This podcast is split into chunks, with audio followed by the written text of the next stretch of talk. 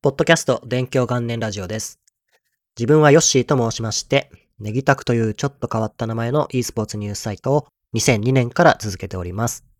今回は将来の夢プロゲーマーということについてのお話です。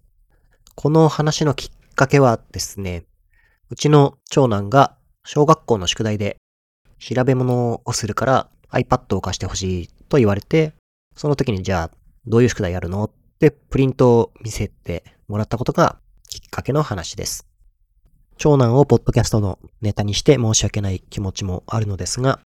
個人的にですね、ちょっとインパクトのある話だったので、今回は申し訳ないと思いつつも話をすることにさせてもらいました。で、この宿題というのが将来の夢に関することを調べて書くというようなものでした。じゃあどういうこと書いてるのかなと思って項目を見たら、プロゲーマーと書かれてまして、これを見て自分としては、うおーみたいな、こう、なんとも言えないというか、いろいろな気持ちが湧き上がってきましたね。最近だと、小学生のなりたい職業1位は YouTuber という話っていうのはよく聞きますね。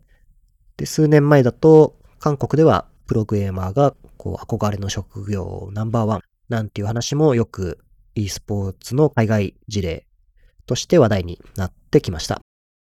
そして今回ですね、自分の子供が将来の夢にプロゲーマーというワードを書くなんていう日がついに来たんだなというところで、とても不思議なですね、気持ちになりました。で、ただ自分が見てる限りですね、うちの子供が e スポーツのシーンをものすごく追っているとか、試合を見てるっていう感じのことは多分ないと思うんで、なんとなく漠然と憧れとして書いたのかなという感じはしました。自分も小学生の頃はプロ野球選手になりたいなんていうことを書いていました。しかも実際自分は野球をやってないっていう感じだったんで、そういうのと同じかなっていう感じがしました。で、他の項目には現在の自分に影響を与えている人物っていうのがあって、そこを見たらネフライトさんっていう風に書かれてました。で、ネフライトさんっていうのはフォートナイト、ゲームウィズに所属されてるフォートナイトのプロゲーマーって言っていいのかな ?YouTuber とかいろいろ配信もされてる方で、そのネフライトさんの YouTube の動画をよく見ていて、それで憧れてるっていうことのようでした。で、息子はですね、昔デトネーター塾っていうプロゲーミングチームデトネーターがやっていた小中学生向けのフォートナイト教室の企画がありまして、そちらに参加させていただいたんですが、そこでヤマトンさんとキルミーさんにフォートナイトを教わったことがあります。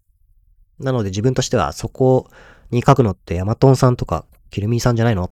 て突っ込んだんですけど、いやごめんってみたいな感じで、でもヤマトンさんとかって今 YouTube で言うフォートナイトやってないんだよね、みたいな。やってたら絶対見るんだけどさ、みたいな言い訳をしてました。まあ現在ヤマトンさんは PUBG モバイルの公式リーグの解説されてたり、配信もですね、Twitch で PUBG モバイルやってますし、YouTube もアップしてますが、やはり PUBG モバイル。なので、フォートナイトは今プレイはされていません。で、子供が見るのってやっぱり YouTube であって Twitch っていう選択肢は基本的にはないですし、その YouTube で自分自身が興味のあることを上げている人でないと、たとえお世話になった人でも見る対象にはならないんだなっていうこととか、いろいろな気づきがあって面白かったなと思いました。で、プロゲーマーになりたいっていうのがどのくらいの感じか、まあ聞いた感じそんなあまりよくわかってなさそうだったんですけど、まあもし本気でなりたいっていうんだったら自分は応援したいとはもちろん思うんで、何かアドバイスとかと思ったんですけど、意外とじゃあこうした方がいいよっていうのをどう伝えるかなといろいろ考えたんですが、結構これまあ迷いましたね。で考えた一つがゲームだけじゃなくて英語っていうのもいろんな世界の人と戦ったりすることになるし、情報も英語がいっぱいあるからできると有利になるんだよ。だから頑張っといた方がいいよみたいな話をちょっとしたんですけど、でもやっぱり子供からしたらプロゲーマーと英語って全然リンクしないし、ゲームがしたいんであって英語は関係ないっていう感じだなとやはり思うので、あまりこうピンときてない感じはありましたね。なので今後本当にそれがやりたいってなってきた場合はどうしようかなとかいろいろ考えましたね。まあもしかすると今後大会とかに出るような活動をするようなこともあるのかもしれないなと思うと、自分としては親として応援する e スポーツみたいな楽しみ方ができる可能性があるなと思って、そうなったらですね、いろいろまた違う感じ方、見え方も出てくると思うんで、それはそれですごく楽しみだなと思っております。